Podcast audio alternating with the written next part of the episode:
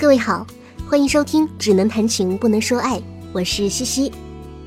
想要第一时间知道节目更新，请点击屏幕上方的订阅按钮，同时欢迎大家打赏，希望多多支持哦。那么今天节目要分享的文章是，请勿向我提问，更别找我谈心。作者乌冬，一起听节目吧。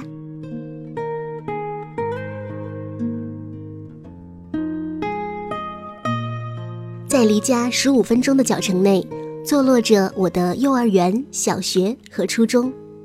小区里百分之八十的青少年经过这三处地方，都会和人家介绍说：“哇哦，这是我的母校。”“哦，这也是我的母校。”“哦，这还是我的母校。”我因此觉得整个小区都是母的，把我牢牢按在子宫里，不肯生出来。这也谈不上不好，只是我长大了，觉得有点缺氧。还好读高中了，这救了我。毫不夸张地说，是把我从小区母亲的肚子里剖出来了。学校在城市的另一边，每天坐公交车来回，要从起点站到终点站，再从终点站坐回起点站。我十六岁的时候，远没有二十六岁这么麻烦。起床十分钟就好出门，半闭着眼睛摸到车站，瞌睡也醒了大半。公交车在清晨里安静地卧着，像几个烟盒。那时还流行双层车，它们就像是五花肉。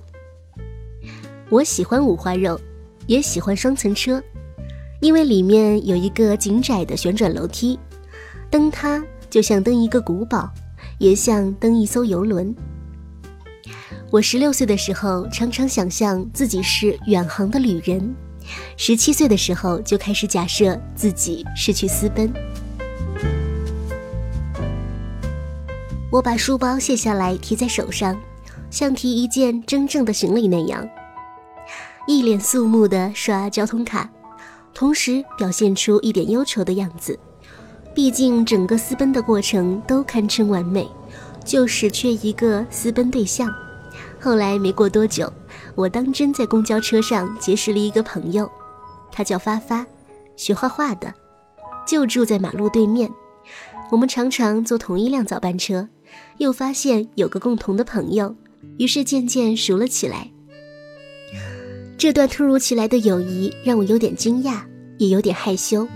觉得自己胆子大了，性子野了，说不定哪天真的私奔了。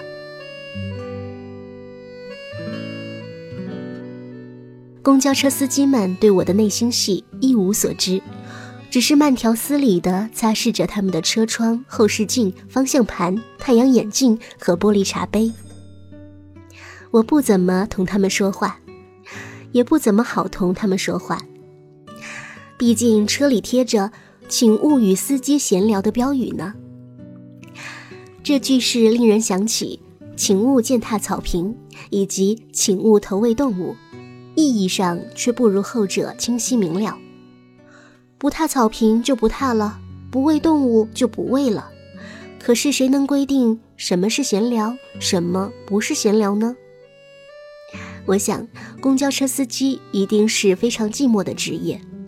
每天按照规定的路线在城市里兜来转去，一点旁的事情也不许做。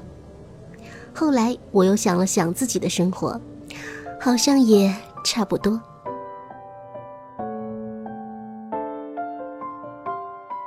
正好，不必与乘客搭话，不许和司机闲聊。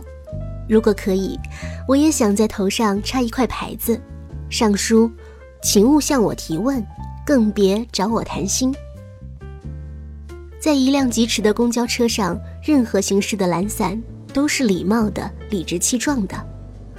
我可以随便想点什么，或者什么也不想，就是数数经过了几盏路灯、几棵树、早晨未开张的店铺和稀稀拉拉的行人，也让我觉得舒服。说是虚度光阴吧，又不是的。我可明明是在上学和放学的路上。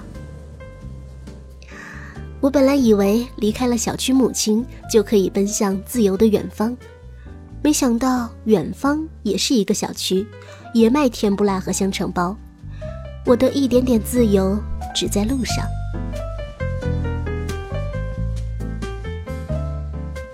升上高二以后，开始有晚自习了，于是回家车上的风景也开始变得不一样。一是我和发发更熟了，我坐的车。快要开到他学校门口的时候，就拨他的电话，响三声就挂断。发发本人也积攒了一些人气，常常有学妹送吃的给他，他喜欢的就吃掉，不喜欢的就带到夜车上来给我当夜宵，极大的促进了我的身心健康发展。二是由于我的高中没有寄宿生，于是晚上的公交车逐渐被下了晚自习的学生占领。摇晃的车厢里，校服攒动，远看像是运一批企鹅。我见到高三的学长姐出了校门就一改死气沉沉的面貌，吃喝笑闹，不禁对我校的升学率产生了小小的怀疑。后来我自己升到了高三，才明白，那哪里是放学，那是出狱。对于高考生来说，一切时间都要抓紧，都要过得有意义。唯有晚上乘上回家的公交车，可以喘息片刻。光线昏暗，不能复习功课；环境嘈杂，不适合背单词。他们像一群真正的年轻人，松弛着身体，从一个聚会赶往另一个。车里放着广播，也像爵士音乐。晴雾将头伸出窗外，于是，这个城市与他们擦肩而过。只是偶尔留下一点细枝末叶。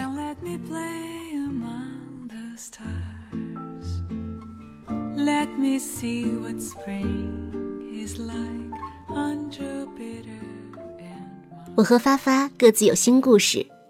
他开始学色彩静物，裤子上落下颜料；我则开始恋爱，心里落下学长。说是恋爱，其实半句话也没说过。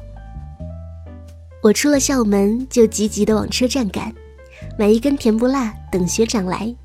浸泡了一天的豆腐制品，恰似我肿胀的少女心。反正一口咬下去，汁水充沛极了。他来得早，我就吃得快一些；来得晚，就只好再买一根。学长总是慢吞吞的，像一颗刚刚修炼成人的小白羊。于是我总能等到他，和他上一辆车。有他的公交车就是游乐场，座椅上都好像装满了彩灯。我倚着扶手，几乎以为自己在坐旋转木马。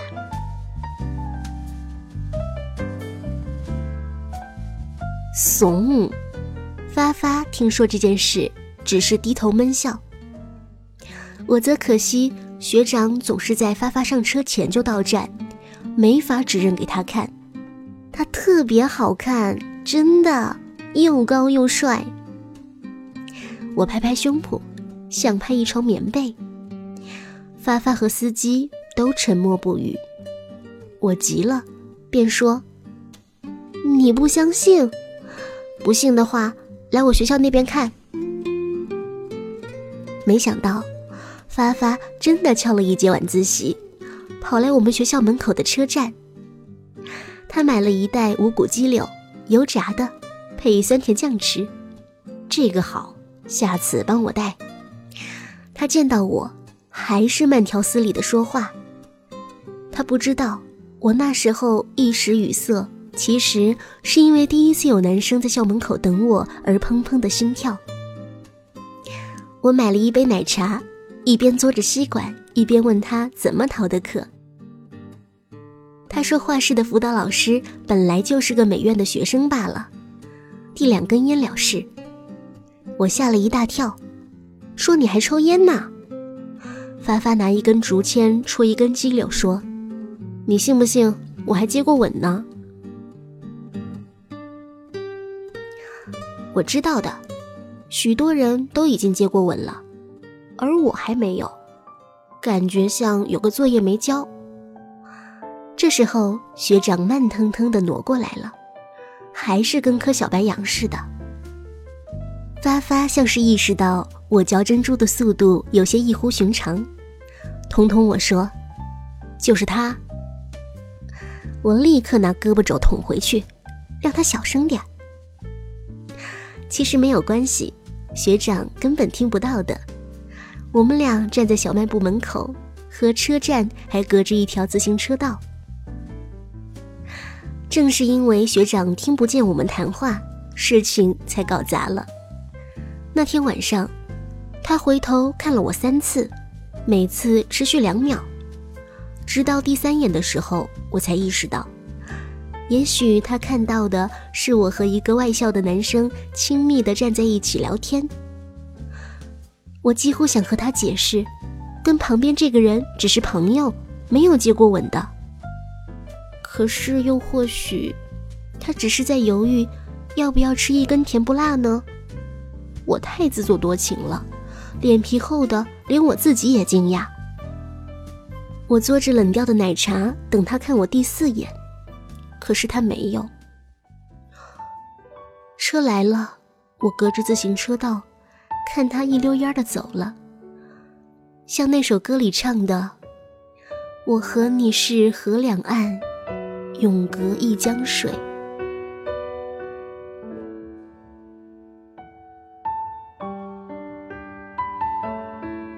后来故事结束了，我没有在车站等到过学长了，并且一厢情愿的认为他不来一定是因为我伤心。我妈却开始夜夜去家附近的车站等我，她对我有种非同一般的信心。觉得所有在车上闲晃的男人都是在等着见他女儿一面，所有阴暗的角落里都躲着一个想对他女儿出手的臭流氓呢。其实他只要不带私心的看一看，就会发现我和别的女高中生看起来没有任何差别。我们都穿着企鹅一样的运动服，扎着马尾，一点也不诱人。我们想谈个恋爱。更想在午夜前把作业做完。他不会想到我对爱情的幻想已经破灭了一次，他不会想到那个和我从一辆车上下来的男生其实是我的好朋友发发。我们在公交车上当着陌生人的面交换了许多秘密。他更不会想到我在车站等车来，是在等待一场私奔。奔离母体和预设的轨道，去真实的生活里。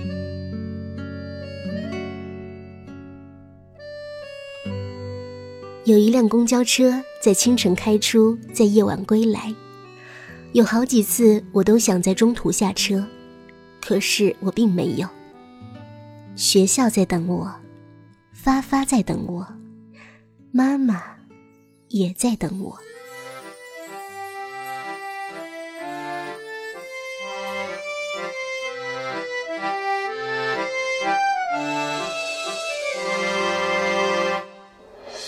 仰望星空让我想起傻瓜，恋爱的人总是浮在城市半空中，情忘我，紧紧眷恋着，连空气都在温柔歌颂。我看爱情，爱情看我两头。